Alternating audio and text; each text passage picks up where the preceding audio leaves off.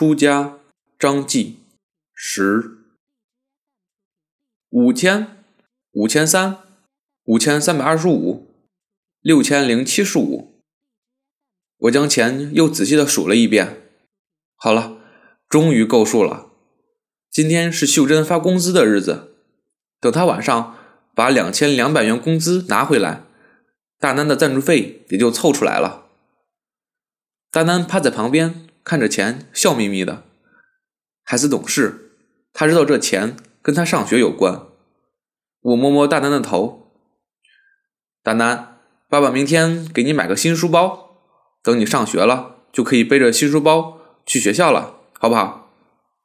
丹丹听了一个劲儿的点头。晚上，丹丹一直没有睡，他和我无聊而快乐的将钱一张张在床上铺起来。我们在等秀珍，等他回来，把他的钱也铺在里头，那样我就真正的安心了。就这样，九点多些，秀珍终于回家了。她看着大南。有些惊讶，丹丹，你怎么这么晚还不睡啊？丹丹说：“我和爸爸在等你呢。”秀珍看了他一眼，叹口气，从口袋里拿出钱递给我，我赶紧接过来，一数，却只有两千元，不是说两千两百元吗？哎，别提了，超市里出了个新规定。店里快过期的货物就做半价发给我们，算作员工福利，一次两百，每个月都得交。这时我才发现秀珍手里拎了一个很大的白色塑料袋，我将塑料袋里的零食倒在床上，我看了看包装上的日期，还有一个月呢，没事儿，能吃就行。秀珍显得情绪不高，她显然是在为那被迫花掉的两百元钱感到心疼。我安慰他：“孩子们平时也不吃零食，我们也舍不得买，这样不是挺好？都是好东西，还是半价的。平时想买这么便宜的，还没地方买呢。”秀珍说：“那给学校的钱呢？够吗？”我将钱在他前面晃了晃：“够了，刚刚好。”秀珍还是有些发愁，这一交了学费。就一点儿也剩不下了，这个月的开销可怎么办啊？没事儿，明天我不是要到交警队取车吗？取了车，街上转一圈，不就又有钱了？行了，别担心，有我呢。秀珍叹了口气，也没再说些什么。第二天一早，我便赶着去大南的学校交了那笔赞助费，交完钱。我还在学校里转了一圈，说实话，我对这个学校很满意。教学楼啊，操场啊，都弄得红红绿绿的，就像图画书里画的一样。还有那几个收钱的老师，态度也特别好，看着就是疼孩子的。看来这八千元赞助费没白花，丹丹一定会喜欢这里。从学校出来，我便赶到交警队。再次找到那个皮肤黝黑的交警，我将那张罚单递给他。你好，警官，我来领车。哎，他斜了我一眼，拿出一张单子，写了些什么递给我。你先把停车费交一下。停车费？我愣住了。什么停车费？三轮车的停车费啊！你把车停我们这儿，占了停车场位置，我们还要帮你看好，不交停车费啊？可我上次已经交过罚款了呀！罚款是罚款，停车费是停车费，你别搞糊涂啊！我有些无奈的接过单子，看了一眼，我却忍不住笑了起来。这一笑，居然还止不住了，越想忍就越忍不住。眼前这个黑黝黝的警察被我笑得有些莫名其妙，他似乎疑心自己脸上还长了花儿，还下意识的摸了摸自己的脸。你怎么回事啊你啊啊！我看着他的动作，就觉得更好笑了。我朝他摇了摇手中的单子，用力绷住脸往外面走。站在门口，我终于止住了笑。我将单子拿在手中，重新看了一遍。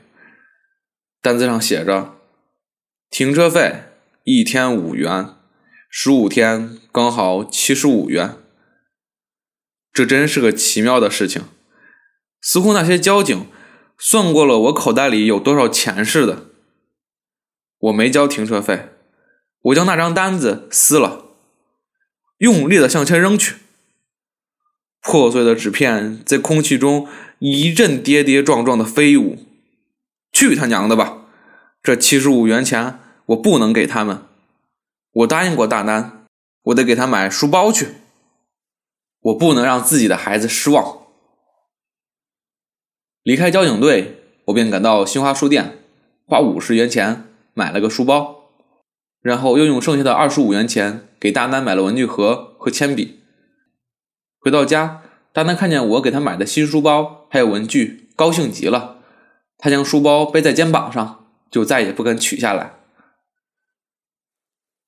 晚上，秀珍从超市上夜班回来，一进门便问我报名的事。我告诉他一切都很顺利，学校也特别漂亮。我说：“秀珍，你是没空去，要是你跟我一起去，你一定会觉得这八千元花的多么值。”秀珍松了口气，阿弥陀佛，总算是又过了一关。他趴到大南床边看大南，皱了皱眉。大南身体下压着什么东西啊？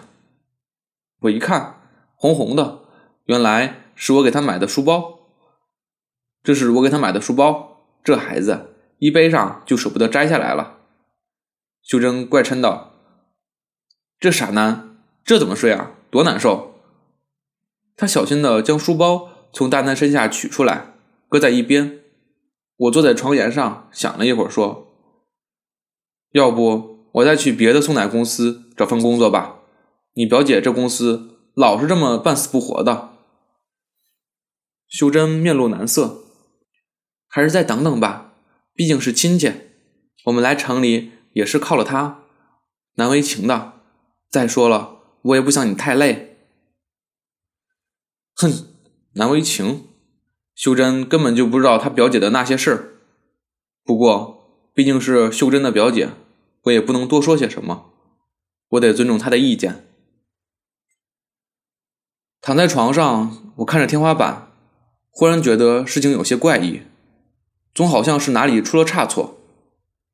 就在不久前，一切都是那么的顺利，我还跟秀珍说：“我说我们现在都赶上城里的双职工了。”可那话似乎还没散去，突然这日子又变得窘迫了。照理说，我也没偷懒呢，我每天都在努力干活。事实上，我也的确是赚到了比以前更多的钱。可是钱呢？现在除了我长裤口袋里的几个硬币以外，我还有什么呢？这一切就因为大南的那笔赞助费吗？似乎是。似乎也不是，我想不明白。我忽然对以后的生活有些绝望，因为我几乎已经看到了自己所能做到的极致。很少有人像我起得这么早，我也想多睡一会儿，也想偷懒，可我总是牛一样的用鞭子抽着自己往前走。可这样的辛苦。又怎样呢？到头来，我不还是将日子过得跟条狗一样？如果我这样辛苦，只是换这样一个结果，我凭什么要陪着笑给别人买生煎包子？凭什么背着老婆去给人家干私活我还要提防着警察来罚款，坏人来敲竹杠？我这是在做什么？逗自己玩吗？我想不明白。盯着天花板，觉得眼前越来越黑，越来越虚无，而我躺在床上也越来越小，越来越小，最后小成了一个黑点，就如同灰尘。我看了看时间，还只是两点，可我躺不住了，我小心的从床上爬起来，推着自行车出了门。我骑着车穿过弄堂，穿过马路，呵，我现在对这个城市的街道是多么的熟悉，就算闭着眼睛都不会走错路。和当初刚来城里比，我似乎比城里人还要城里人。我就这样骑着车，在街道上转了一圈又一圈，漫无目的的消耗着自己的体力。我也不知道骑了多久，最后一直骑到东门口，我终于骑不动了。我停下车，抬头，眼前正是东门安堂。此刻，安堂的大门紧锁，黑漆漆一片。我站在门口。很想推门进去，我想看看菩萨，我想问问他，我到底应该怎么办？可门锁着，似乎菩萨也不愿见我。我坐在了安堂的门槛上，抱着自己的膝盖，忽然觉得委屈，我开始哭泣起来，这一哭便收不住，越哭越伤心，越哭越大声。有走夜路的人从我身边经过，看见我，像是受了惊吓，打量着，绕一个圈子，小心翼翼地走过去。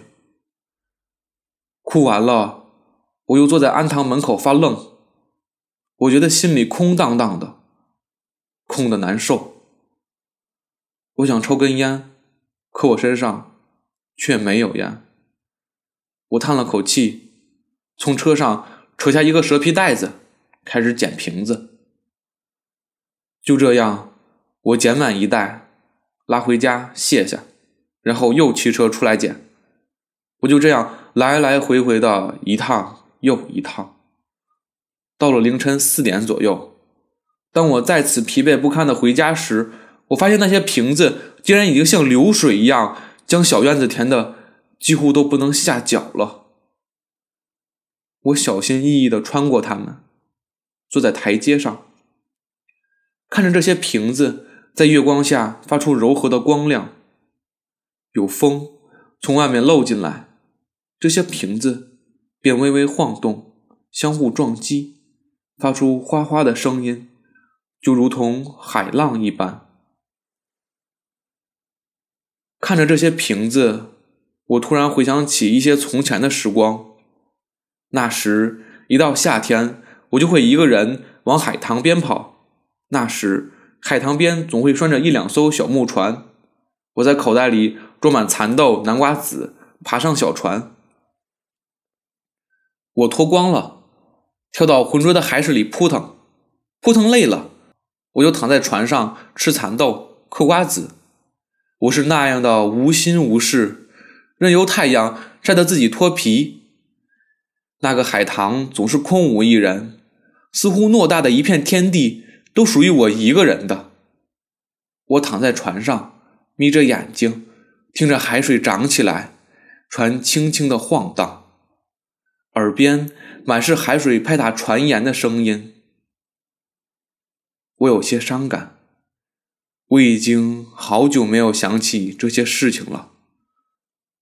那样的时光仿佛就在眼前。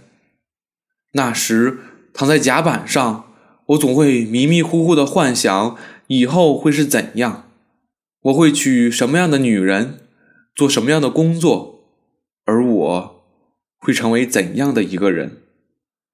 我想，那时我所幻想的将来，肯定不是现在这个样子。如果年少的我能和现在的我相遇的话，他一定会失望透顶。